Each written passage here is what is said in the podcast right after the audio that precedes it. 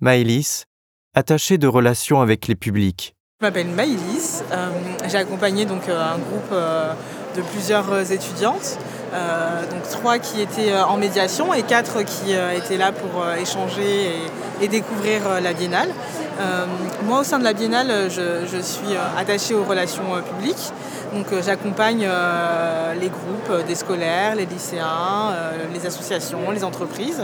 Et puis, je prends les réservations. euh, euh, C'est un peu de la coordination entre euh, la médiation et l'accueil des groupes et des publics. Donc pour cette rencontre d'aujourd'hui, c'était hyper intéressant de, voir comment des jeunes peuvent s'approprier un discours, s'approprier une œuvre d'art et puis aussi enlever tous les a priori qu'on peut avoir sur l'art contemporain.